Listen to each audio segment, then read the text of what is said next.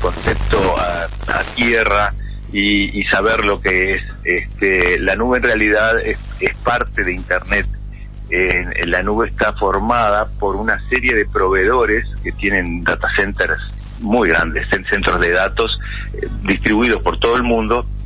Cada centro de datos es un edificio prácticamente, tiene miles o decenas de miles de computadores, de servidores, y esos servidores que están todos unidos a Internet y que están en edificios con seguridad propia y bueno, la tecnología es muy, muy, muy sofisticada, esos servidores se dedican a dar diferentes servicios a nosotros, a todos los que estamos conectados a Internet.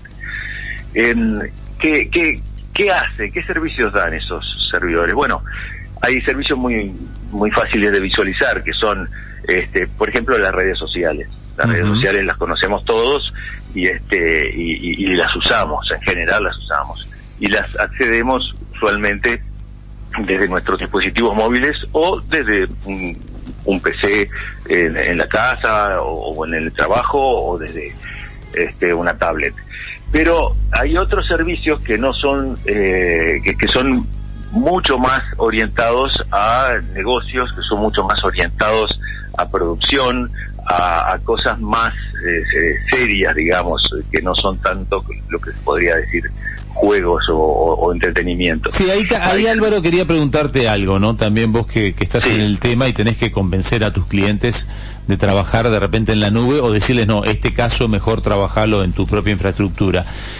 Porque yo, yo, obviamente que las redes sociales son un buen ejemplo que pusiste. Yo voy a subir una foto y yo la estoy subiendo a una red social para que la vea la gente. No me preocupa que haya una puerta trasera, es decir, en esa programación, en ese acceso a lo que son los servidores de una empresa y no mi propio servidor que vendría a ser la torre de mi computadora, que cualquiera puede entrar a verlo, pero yo lo publiqué. O sea, eh, me parece bárbaro. Yo eh, lo publiqué. Ahora, los datos privados.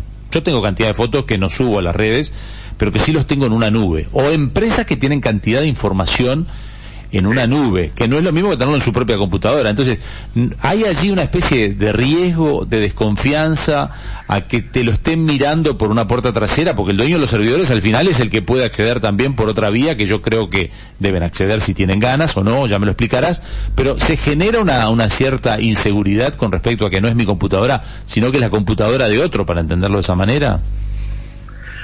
Eh, sí, la verdad es que sí, se genera siempre una cierta inseguridad. Porque, ¿qué pasa? En Internet, este, de repente, el 90%, 95, 99% de la gente es buena, hacemos las cosas bien, no tenemos intenciones de, piratear a nadie ni mirar de las cosas.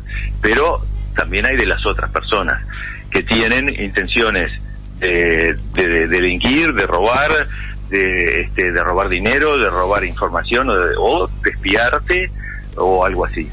Y existen eh, debilidades en el sistema que pueden hacer que la foto tuya que subiste o la información tuya que, subiste a determinado servidor de alguna manera salga a luz. ¿Verdad? Pero bueno, eso lo, lo que tienen claro los proveedores de la nube este eh, es, lo tienen en la primera página del libro, es que el negocio de ellos es protegerte. Porque no haya pérdida de información, que no haya distribución de las que la información sea confidencial de la gente. Entonces, ellos tienen eh, tecnologías muy, muy sofisticadas para prevenir ataques y para que no haya este, difusión de la información que tienen, porque es como un banco, ¿no? Si mañana la gente deja de confiar, en el banco, toda la gente va a sacar el dinero y el banco se va a fundir. Bueno, este, la nube es lo mismo. Si, la, si, si, si hay pérdidas de información y si se publica información por todos lados, bueno, la gente va a dejar de ir, este, por lo menos va a, ir, va a dejar de ir a ese proveedor y ese proveedor se va a fundir. Bueno, pero ahí es importante tener un consultor como vos que sepa dónde y cómo trabaja con la nube, entonces, porque no es cuestión de subir toda la nube o cualquier proveedor, entonces, hay allí una diferencia. Hay, hay diferencia entre los proveedores, obviamente hay diferencia. Además, este, en realidad, eh, la nube, hay, hay, muchos proveedores. En general, los, los mejores, este, lamentablemente, los mejores son los más grandes.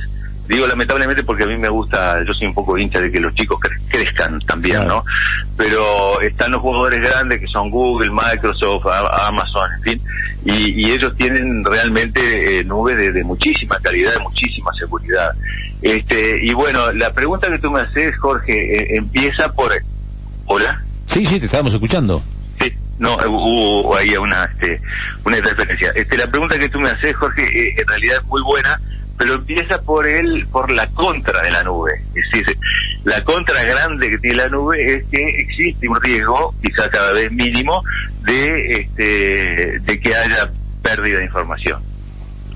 Pero el tema es que eh, la nube tiene un montón de cosas a favor, muchísimas cosas a favor.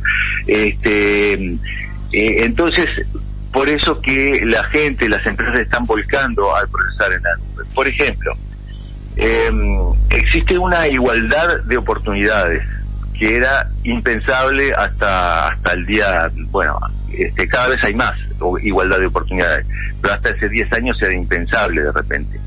¿Por qué? Hoy en día yo, por ejemplo, puedo tener planillas electrónicas, que son un, un súper valioso ayudante para cualquier actividad comercial, industrial o incluso personal que yo tenga. Puedo tener planillas electrónicas gratis. No necesito pagar, las puedo tener, en, eh, hay diferentes proveedores de, planillas electrónicas y, y, las puedo puedo trabajar en, en ellas sin necesitar sin necesidad de pagar por ellas. Hasta antes, hasta hace un buen tiempo, tenía que comprar mi programa, tenía que instalarlo en mi computadora y podía trabajar con ellas. Bueno, ahora no lo necesito. Entonces, la gente cada vez más puede trabajar de una manera eh, menos onerosa, digamos. Incluso en lo que es compra de infraestructura propia, que me imagino que antes si vos tenías que almacenar muchos datos, tenías que tener todo un sistema propio como emulando las grandes compañías, tenías que tener servidores para poder guardar esos datos, para poder manejar esos datos. Ahora te los maneja esa compañía. Vos pagás mm, un dinero y, tenés toda esa memoria, toda esa movilidad de tus datos con una facilidad mayor. Ahí me estás hablando ya de los servicios pagos, ¿no? Yo te empecé hablando de servicios gratis, que hay, hay unos cuantos y muy, muy, muy valiosos. Si yo lo quería hacer eso hace unos, hace varios años, no tantos años, tenía que comprar mi PC, tenía que comprar mi software de base, tendría que tener mi, mi lugar de trabajo y tener mis planillas en mi disco y además tenía que tener una serie de precauciones que tenía que armar porque digo el PC se puede romper me lo pueden robar el disco se puede romper puede ser un, haber una cantidad de, sí también te lo pueden hackear te lo pueden hackear si vos trabajabas en parte online también te podían ingresar a tu PC bueno sí también. Es este es más difícil que haya un hacker que se dedique a hackear PCs individuales porque no son, no es demasiado interesante eh, este no, no se obtiene mucho a cambio, pero sí existen también, o existen virus, por supuesto existen virus, es decir, un virus que te puede invadir a tu, a, tu PC, eh, a ver, hoy en día si yo instalo en mi casa un PC, lo conecto a internet y, y me pongo a navegar en él, lo más probable es que a las pocas horas esté infectado. Si yo no le puse un antivirus, lo más probable es que a, las pocas horas esté infectado y probablemente, probablemente no lo puedo usar más o tenga tan tanto problema que tengo que, digamos, empezar de cero de vuelta, agarrar la máquina, borrarla toda y empezar a instalarle todo de nuevo. Álvaro, te propongo, te propongo ir redondeando el tema, si nos lo retomamos dentro de unos días, porque esto da para mucho. ¿Qué te parece? O sea, para muchísimo. como primera respuesta, nube versus infraestructura, ¿cada uno tiene sus ventajas o ya la nube superó a la infraestructura propia? Mira, la nube está superando rápidamente a la infraestructura propia. Y bueno, la próxima vez hablamos de las ventajas, que son un montón, y por eso las empresas, y no empresas este, que conocemos en Uruguay, sino empresas de decenas de miles de empleados que están en todo el mundo de repente, de sucursales muchas ciudades, están migrando a la nube. No solo este, una persona que, quiere guardar tres planillas en la nube o cinco planillas para su propio trabajo, sino empresas enormes que están migrando y por algo están migrando. Este, pero bueno, veremos entonces, este, en la próxima ampliamos este, los, los, las bondades que tiene y por qué es, por qué sucede esto. Perfecto, Álvaro. Solo para redondearte, tenemos también en nuestra tanda, pero recordemos las vías de comunicación contigo. Ah, sí, este, por, eh, por WhatsApp pueden eh, escribir al 099-661-353 y si no, en el sitio web in, ingalvarodeleón.com. Perfecto. Allí hay este, bastante información y también pueden contactarnos si quieren. Gracias por hoy, nos reencontramos en unos días. Nos reencontramos en unos días, que pasen muy bien. Abrazo.